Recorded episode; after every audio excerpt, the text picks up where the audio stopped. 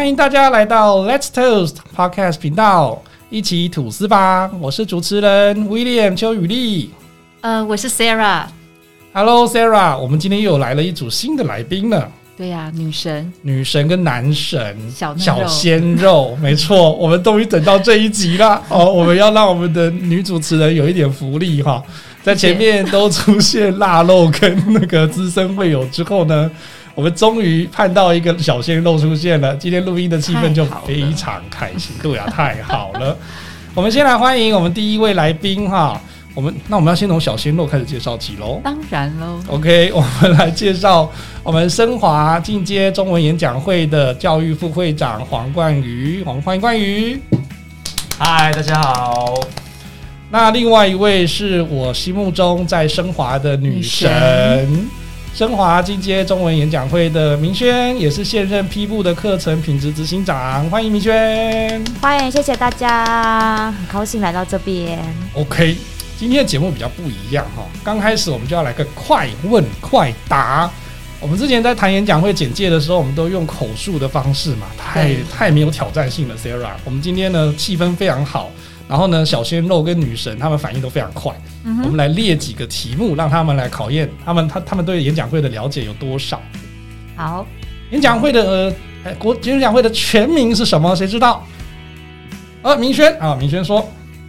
中华民国国际演讲会协会，哎呀，这是台湾的啊！那美国的，在美国有没有人知道美国的名称是什么呢？美国的，美国的，好好，来，，Toastmaster International，哇好厉害没错，在世界总会这边呢，我们的正式名称叫做国际演讲协会 （Toastmasters International）。在台湾呢，我们在内政部有立案嘛，哈，所以是中华民国国际演讲协会。好，那第二题哦，台湾有这样子的一个演讲组织有多久了呢？哦请作答，哦，冠宇要不要快，讲一下？小鲜肉，快，猜猜看，你也可以应该求救。有五十年的，我猜。哦，有五十年了，快要跟我年纪差不多了嘛，对哎不对？呀，你太快啊了，太快了嘛，对不对？有这么多吗？明轩，我记得有好哎，像有，我们是不是才刚过六十周年？哎，答对了，哎呀！看 Sarah 果然是厉害，没有蒙对了，没错。明轩那个时候去参加六十周年的大赛，也忘记对，了我忘记了，我忘记了，不好意思，我只注重我的那个洋装很美而已。你永远都这么美。谢谢真的。台湾的这个演讲协会呢，哈，我们是从一九五八年的时候创立，所以呢，当时候第一个分会是台北 Toastmaster 台北演讲演讲会，还在哦，还在哦，还在哦。大概呃，如果有兴趣去看一下那个活化石，哦，不是，呃，资深会友的话不要 这样呢，讲，人家会来抗议。哦，我不会啦，我曾经也是台北演讲会的，没有关系，他们长辈们都知道我的。那我来问问升华的部分好了哈。诶，我们看刚刚讲的是升华进阶中文演讲会，所以我们是不是有别种语言呢？请作答。有有什么语言呢？呃，演讲协会的话，据我所知，还有其他像是英文，哦，日文有英文的，日然后还有，台语。台语的，对，还有没有别的？有，有，还有哈嘎伟，讲合法的啦哈，西蒙尼啊，安祖 C 啊哈。如果你是有说客家话的，我们最近也有哈，一直都以来就有个台湾客语演讲会全世界唯一一个。哦。后最近也有在做一个新的那个台湾好客嘛，对不对？对对对好对，这个部分如果有讲客家话的朋友，也可以有福了，哈，也可以到这个演讲协会这边去了解这个部分。那大部分很多人来演讲会都有一定的那个目标哈，像去英文演讲会的就想要说，哎，我英文的部分台湾的口说环境比较少，所以我们到这边来学习口英文口说。那是不是从中文会的角度，因为两位刚好都来自于升华中文进阶国际演讲会，从中文的角度可以告诉我们中文演讲会在做什么呢？嗯，我觉得这是一个好问题，嗯，因为大家都会觉得说我们是台湾人，我们从小到大都讲国语，那我有必要再继续练国语的沟通吗？嗯但是殊不知，大家最弱的就是国语沟通啊。对啊，说得你不好你有没有发现，因为我们在职场上，就算你是在外商公司，很多的同事之间，你也是要用中文沟通。对，那你在家里跟爸爸妈妈也是用中文沟通，嗯跟你的另外一半也是中文沟通。所以，当你要营造你的人际关系的时候，中文沟通这件事情就非常的重要。没错。那关于呢，当时候为什么想要加入中文演讲会呢？因为像我们这边有很多的大学同学哈，他们在学校里面，像台大就会有台大的 Toastmaster，正大有正大 Toastmaster，师大也有师大 Toastmaster，他们全部都是在学英文的。那呃，您也是这个高材生哈，所以那为什么当时候想要选中文的演讲会呢？呃，其实那时候我是在大四升大五，因为我延毕一年的关系，我在升大五的那一年暑假，刚好我呃刚好呃两三个月前，我刚好比一个商业竞赛。那我商业竞赛的队友是一个东吴的学弟，他名字也刚好叫明轩，蛮巧的。是学弟吗？真的吗？对，真的是学弟。对，那他就说他在网络上查到演讲协会，然后查到哎，升华的评价好像还不错，嗯他就邀我一起来升华这边来观摩。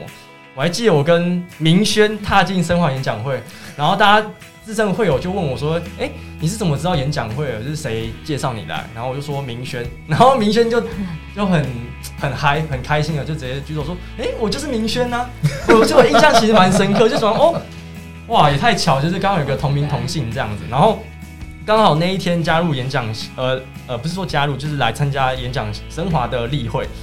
那刚好那时候是讲评员，总讲评是定位老师，就是大家有听过曹植七步成诗的典故嘛？我觉得在我眼中，定位那天的讲评就很像是天，就是应该不能说七步成诗，它叫做天龙八部，就踩八步上台之后，他就把呃针对今天的例会的一个总讲评，就是把它讲明的头头是道，而且是那种出口成章，完全是没有任何冗言赘字，再加上他本人又是蛮长得很高挑，就一表人才这样，几乎是零死角。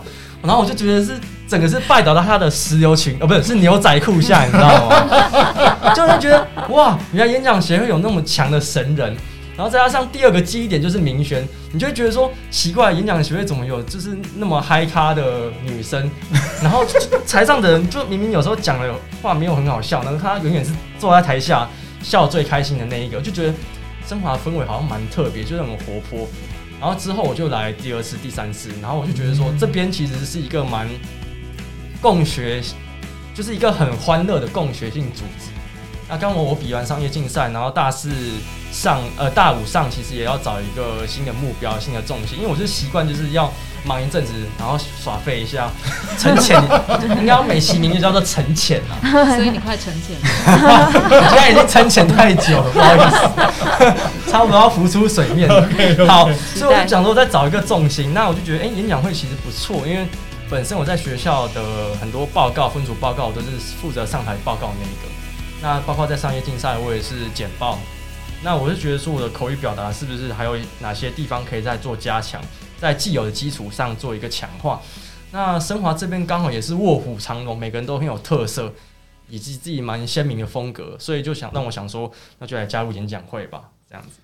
在座的听众可能对演讲会，尤其是升华中文进阶国际演讲会不是那么熟悉哈，我们来跟大家做个补充。刚刚谈到的定位老师呢，他是一个在全台湾。在这近几年来，唯一一个哈从北到南可以获得十冠王的这一个经历，不管是教育部办的演讲比赛啊，怎么了？还有他还有三个是华人圈冠军。哦，华人圈冠军。对先让我讲完台湾嘛，哦台湾他从台湾再讲大的哈，他不管是教育部办的这些演讲比赛哈，教师组的，还是说他指导的那个学生学生，好，都会在各个这种哈演讲比赛之中，中文演讲比赛之中拔得头筹，甚至都是前三名跟冠军的这个部分。然后呢，我再帮大家补充一下冠宇的丰功伟业，他真的很客气。他刚刚讲的那个简报的这个那个比赛呢，他是得冠军的。对，所以呢，有人说哈，这会物以类聚。今天呢，他欣赏定位老师，也是因为他自己也很优秀哈，所以他就来到，他也很有想法，所以他就来到升华中文世界演讲会。那刚刚冠宇谈完了，就说，哎，为什么他到到升华加入的关键点是什么？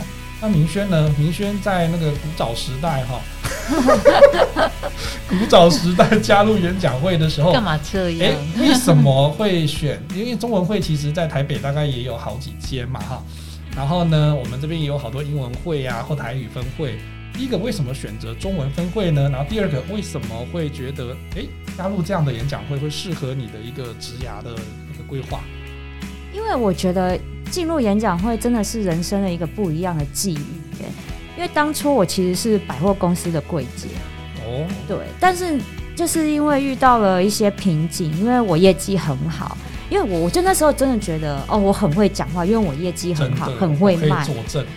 但是但是那时候我就我就觉得说，我已经到了一个年纪，我不想要站柜站一辈子。那公司其实也不会把一个业绩很好的人往内部做晋升，因为业绩就会有一个洞，没有人可以填，所以就等于人生到了一个你其实必须要做出转换跑道的这个决定。那、但是我能做什么？我就只会卖东西而已啊。那我要一辈子都都这样吗？所以那时候刚好我前同事他就是转战到保险业，然后他原本想拉我进去，然后我就跟着他去听了一些演讲，刚好中间就有一位讲师讲到国际演讲会，对，因为他就说哇，我可以当讲师，其实就是呃那些训练口语表达的训练，其实就在这里做训练的。那我就觉得说当讲师很像不错，因为都是靠嘴吃饭。对，那我就搜寻，刚好那一天的晚上是升华，然后在台北车站。好那时候我们对我就我就去参加。我跟你讲，那天那一场也是定位老师。我想，因为我我觉得后来为什么留在升华，我觉得还有一个很大的特色是，这个分会它专门出讲师。对，我们后后前前后后真的出了至少五位业界的讲师。没有错。对，所以我觉得那在这里你会看到说，哎，一样是呃很好的学习气氛，大家跟家庭一样，但是你都有共同的目标，因为你告诉这些分会的干部你的目标是什么，大家都会帮你。对，所以他们在帮助我在做口语表达的训练上面、比赛等等，他们给我非常多的帮助。我就真的从柜姐转换跑道，变成教柜姐的训练讲师。对，这是我觉得我为什么会一直在演讲会，然后付出，有愿意多做一些付出的原因，因为它改变了我的人生。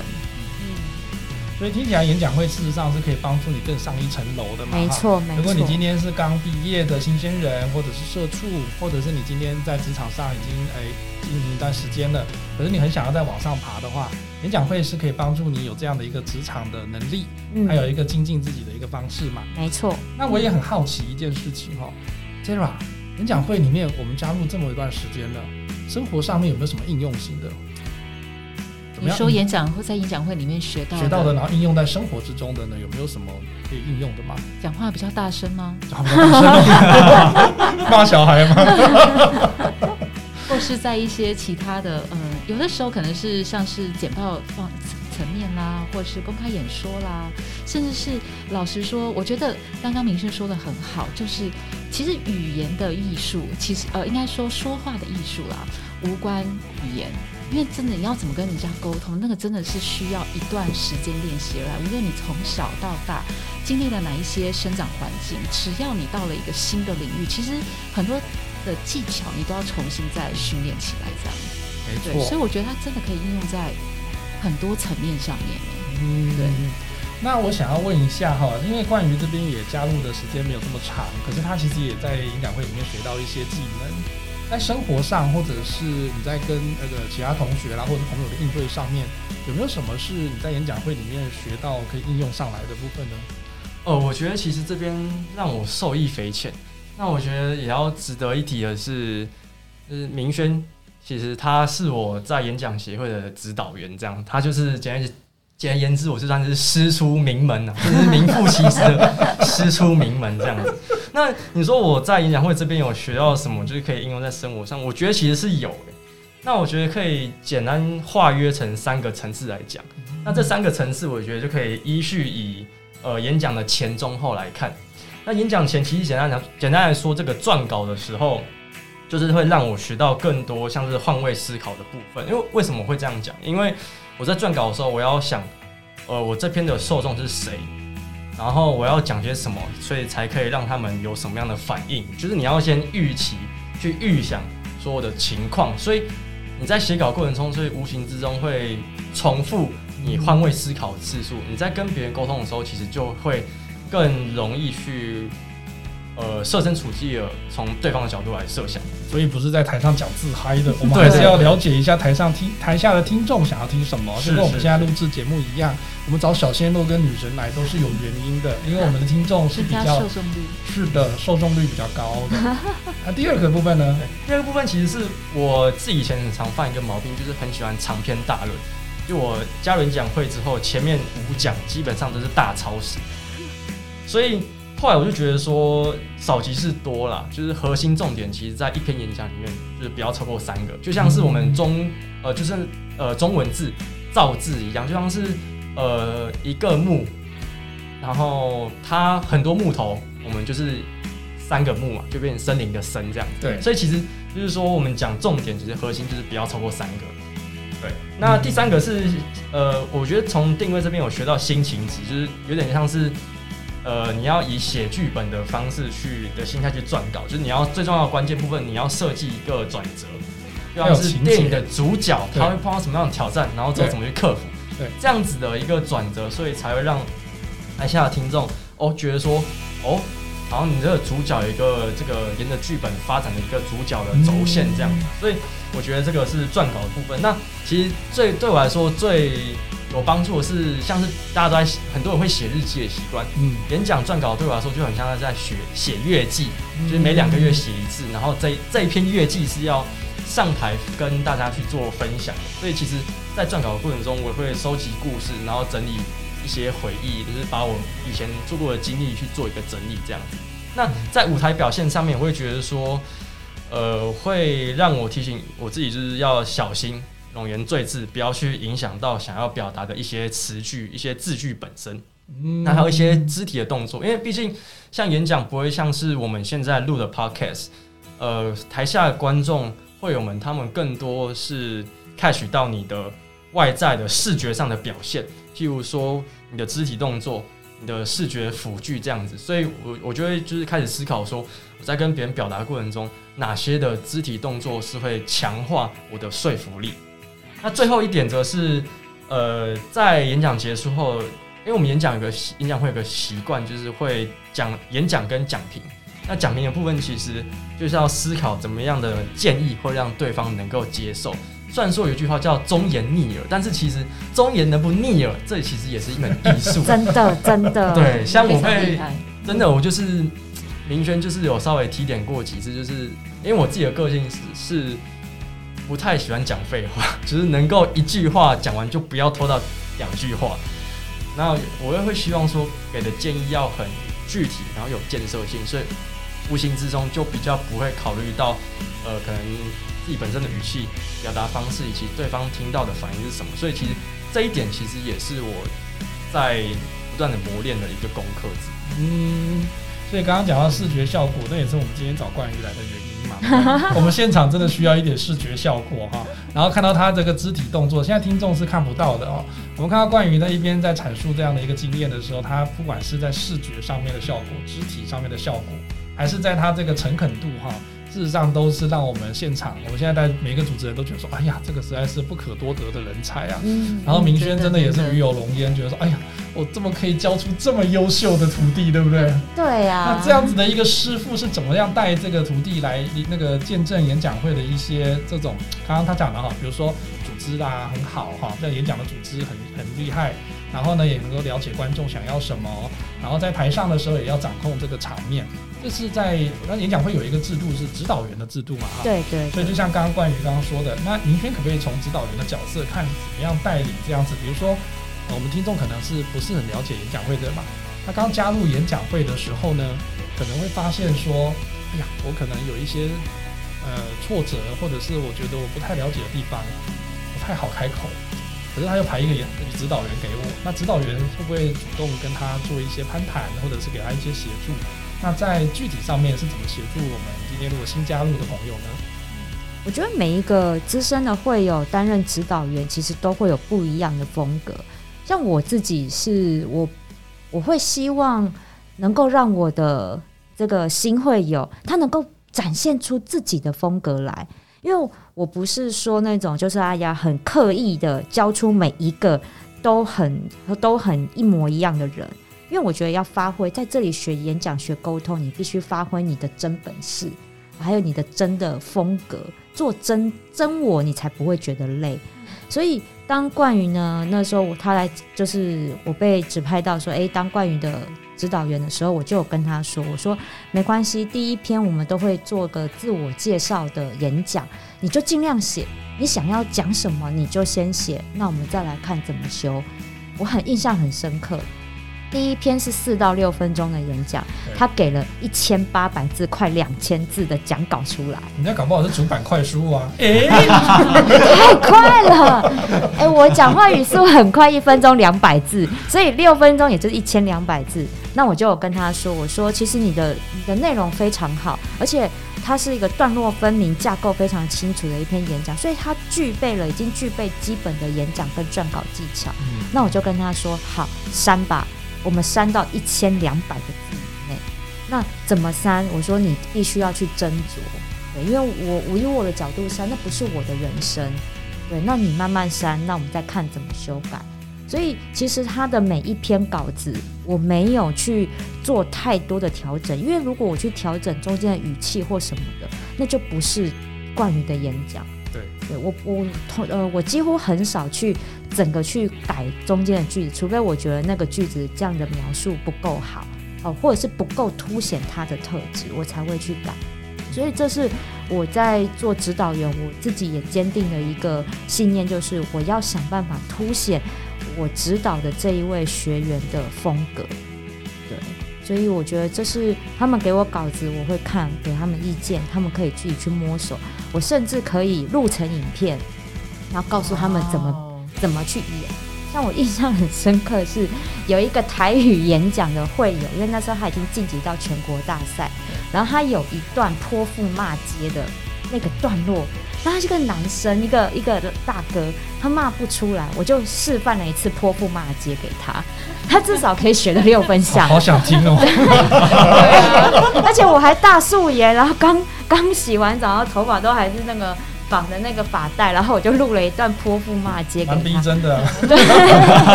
然后他，他就真的帮助他在全国大赛上有得到第三名，全国第三。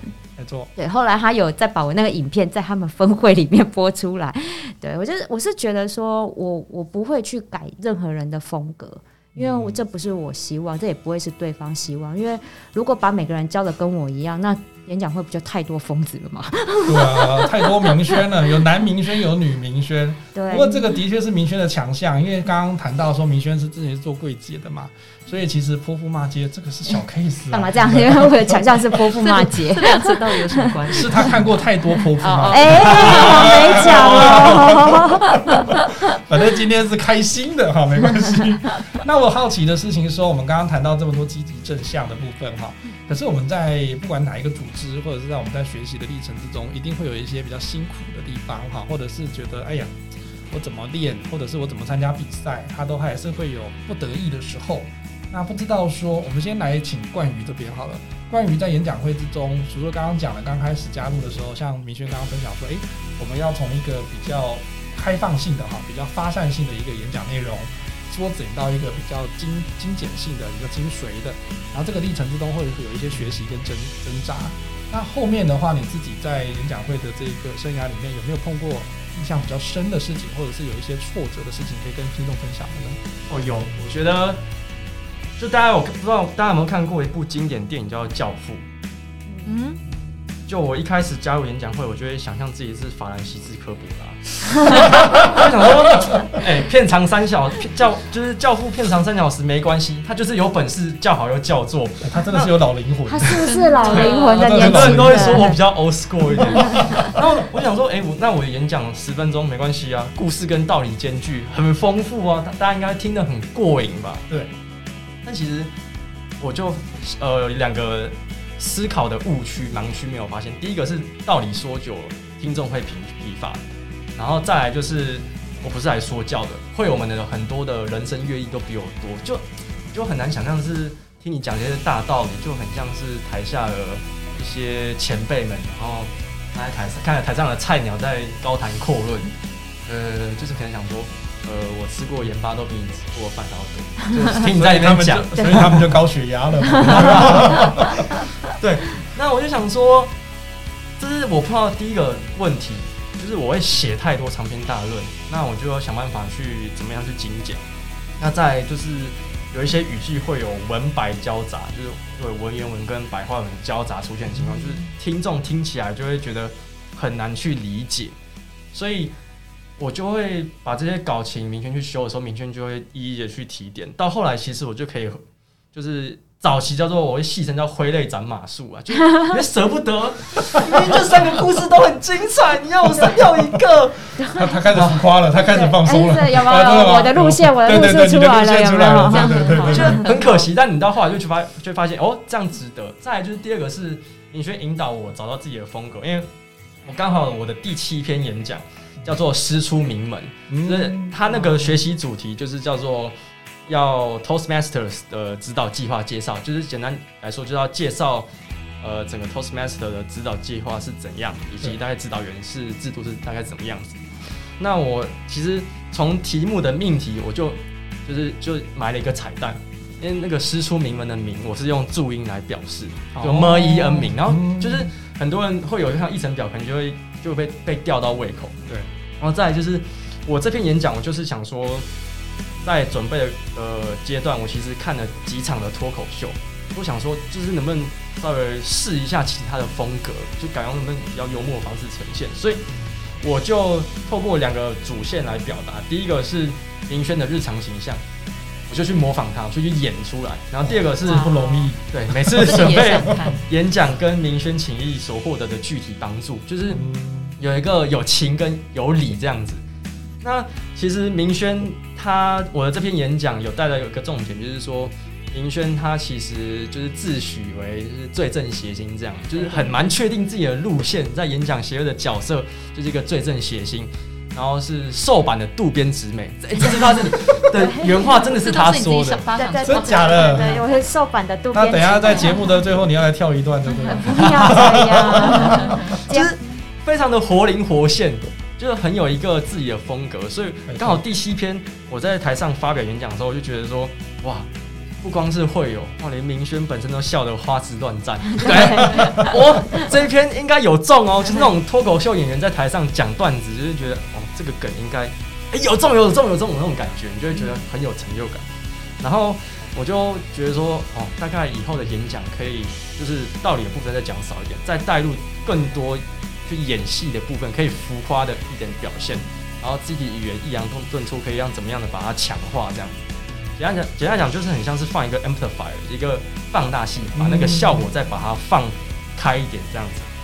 对，那其实我觉得这篇演讲真的是也奠定了我之后的风格，就是可以就是再往更幽默的路线去去放，但是可能是同时保有一点冷面笑像，有一种一本正经讲干话的感觉。那像是我上一篇演讲的叫做“这趴不一样”，其实我就自制了我的迷音图，自己本身的迷因图，还有自制 GIF，就哎、发现效果还不错，之后可能就是可以去沿用这样子。好，会不会觉得我好像把人家给带歪了？我这我真要讲，好好的一个正直的青年，正直的青年可以讲那个，对不对？然后才台上很，浮夸怎，么办？那我好像带歪了。之后我们新人来不愿意我再做指导了。不会。可是我觉得在演讲会里面刚好就呈现几个方向哈，像冠宇这样子的，他是刚开始比较严谨严肃的，然后呢，他自己说他会有讲大道理的。可是呢，其实你要知道说，在台上讲演讲哈，如果你今天就像你如果有孩子的，你跟孩子说教，在青春期的这个时候叛逆期的时候，他一定不理你的嘛，觉得说烦呢、怎么那么烦哈这样。可是呢，我们在演讲会里面就会教大家说，怎么样用说故事的方式，或者是说一些情境的方式，然后呢，去有一个同理心，然后让他之中可以慢慢的潜移默化。事实上，这个是我们在学习、在沟通表达的时候会做到的事情嘛，因为我们还是要像刚刚讲的，要从我们的听众出发，要从我们的观众出发。其实不见得每一个人都喜欢听说教，可是有些人真的很爱听说教。那这个时候呢，你场景不同，你就多跟他好好讲一些大道理，他搞不好会找找到他人生的方向。如果在演讲会里面哈，明轩，我有没有我们也碰过，就是说一来就大名大放，他表演艺术老师，然后一来就开始哦有那个肢体语言表情哈，就是我们熟知的那个肖中文大哥。他是一个非常知名的表演艺术老师哈，如果你看过那个电影的啦哈，或者是看过那个《火神的眼泪》，他在里面都有客串演出。他就是一个大名大放的一个演讲者。可是呢，我们就给这种大名大放演讲者都会建议说，那你要训练收的能力。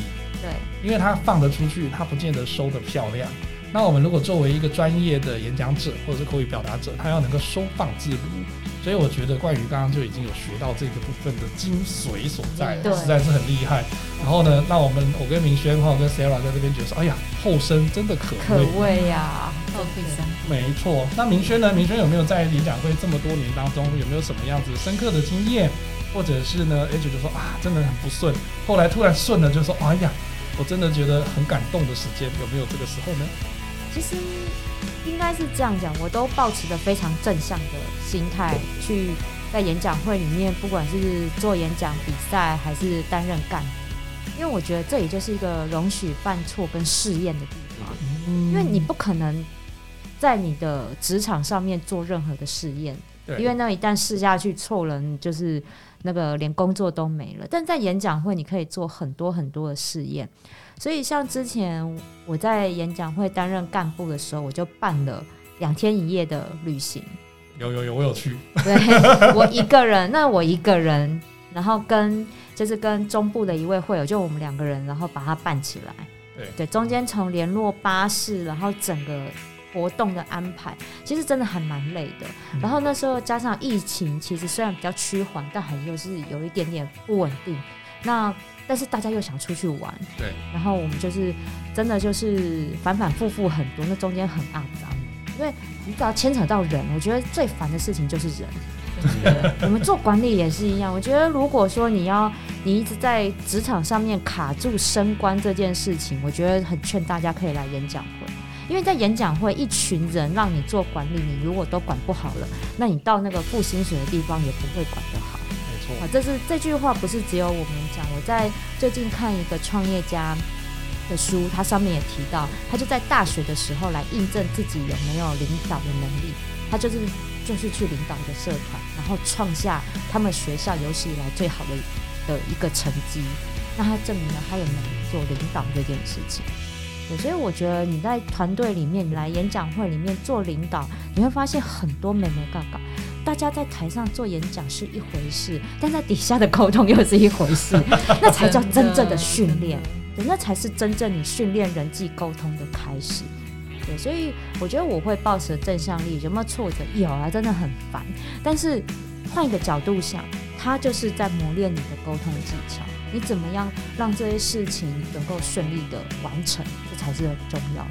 没有错，那演讲会呢，我们会学习到两个方向嘛，一个是沟通，就像比如说我们上台做演讲，或者是做主持人，或者是做一些简单的角色，它都可以帮助你去训练你的口条哈，要把它讲得好，不会有赘语。就像我们现在今天的节目呢，我们就可以听到说，哎，全场的这个我们的会友哈都不会有。那那那那那那那那那那那，或者是然后然后然后然后嘛都没有啊。哎，这一段之后那个 Chloe 可以剪掉。如果觉得这个示范可以剪掉的话，哈，我只是开玩笑啦，这记下来。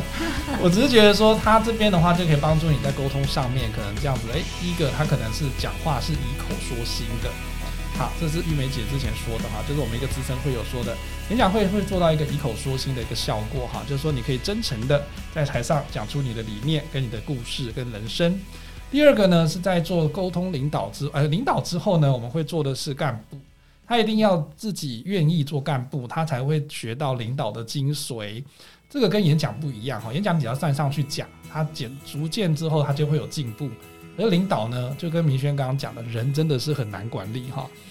然后，尤其是如果他今天你没付他薪水，你跟他讲说你来做这个好不好？他就说我才不要嘞。对，然后然后讲说我很忙哈，我我小孩要照顾之类的，他就会给你各式各样的理由跟借口。这个时候呢，就会发生最纯粹的一个沟通方式，你要说服他嘛，对不对？嗯。所以呢，如果你到演讲会来哈，你在公司里面觉得说服同事实在是太复杂太难了，或者是在向上管理跟这个你的主管这样沟通的时候，觉得也不是很顺遂的话，可以试着到演讲会来试试看哈。它可以消弭掉一些复杂的因素，让你纯粹的就去做领导跟沟通的这个练习。练习完毕之后，哈，初级班够了吧？哈，对不对？再回到公司跟职场里面去学习进阶班的应对。因为我们刚刚有谈到，你今天面对什么样的听众，跟你什么样的观众，只有你自己在台上的人才知道。所以呢，明轩刚刚这一个经验哈，也非常的这个非常可贵呢。我真的觉得，如果你在演讲会担任干部，没有受到挫折。然后呢，没有受到，就是说，哎，回去觉得说我干嘛啊这样子的时候，哎，我就会会，我就会鼓励会友，就说，其实你这样子有这样的经验，反而是成长的开始。没错，没错。那节目的最后，我们新朋友听到已经就跃跃欲试了哈，觉得说，哎呀，我好想要加入演讲会哦。所以呢，我们刚刚的快问快答又回来了，该怎么加入演讲会呢？有没有两位或者是我们的主持人可以提供我们的？哎，那怎么办呢？讲了半天。就是比如说，像明轩你在卖产品嘛啊，讲了半天怎么买呢？那怎么加入演讲会呢？哦，可以到我私人脸书哦，真的没有啦。我觉得可以到，因为我们是升华中文进阶国际演讲会，所以我们是在每个月第一跟第三周的礼拜三晚上。好，我们的目前呢实体例会的聚会地点是在捷运善导市附近。很非常近，交通超方便。所以呢，如果你想要来参加，欢迎在脸书搜寻升华演讲会，都可以找得到。对，那如果想要知道那个全台湾哈一百八十几个分会的相关资讯，或者是我们现在在疫情期间也有线上的例会，呃，听众朋友们呢可以直接用 Google 搜寻中华民国国际演讲协会，或者是直接输入网址 Triple W。的 Toastmasters 一定要加 s 哦，哈，然后呢，dot org dot tw 就可以找到我们的官方网页了，然后他就可以看到各式各样哈不同的例会的资讯。根据你觉得说，诶，离我家很近，还是说离我工作地方很近，或者是那个气氛是你所要的，你可以去挑选你适合的分会。那最后我要把时间留给冠宇哈，那如果给一句话。演讲会。对你来讲是什么样子的一个环境呢？可以告诉我们一下我们的听众朋友吗？嗯，我觉得演讲协会。其实最终我们不要被演讲给框住，然后不要有陷入一个我来这边就只是为了训练我的演讲的这个唯一目的的这个迷失。因为像明轩刚刚说，加入演讲协会之后，你除了发表演讲之外，你会有担任干部的一些历练。其实我觉得这些都是你在演讲协会这块森林里面，你在里面探索中会看到的其他风景。就是简单来说，你不要见树不见林，我觉得这样会很可惜。所以我自己总结了一下我加入之后的经验，我会觉得说，加入演讲会不是只有训练演讲，它其实是让你可以规律的。比较没有负担的，透过演讲会的学习系统啊，还有组织啊，在训练的过程中去丰富你自己的各方面，就看你哪些不足嘛。譬如说，你的台风比较不稳健，你就要去多发表演讲，去稳健你的台风，甚至透过即席演讲训练，去让你怎么样快速的在公开场合还能够有条有理、有组织的把你想要讲的话，很完整的去表达。包括你怎么样去精炼你的语句啊，设计你想的话，你想讲想讲的话，让对方能够听得下去，然后去学习掌握更多样的视觉辅具。毕竟到时候可能在职场或者是在学校，一本在学校你有一些上台报告的机会，你们要怎么样用更吸睛的方式？不管你是要破题，不管你是要用什么样的简报技巧，我觉得总归你要有一些实验性的场域。那我觉得演讲学其实就很适合在这边做各种实验。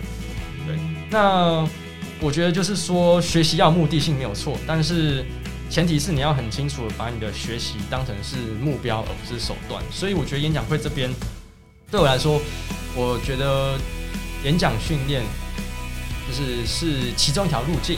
那在这边我也很荣幸可以接受各个会友的指导。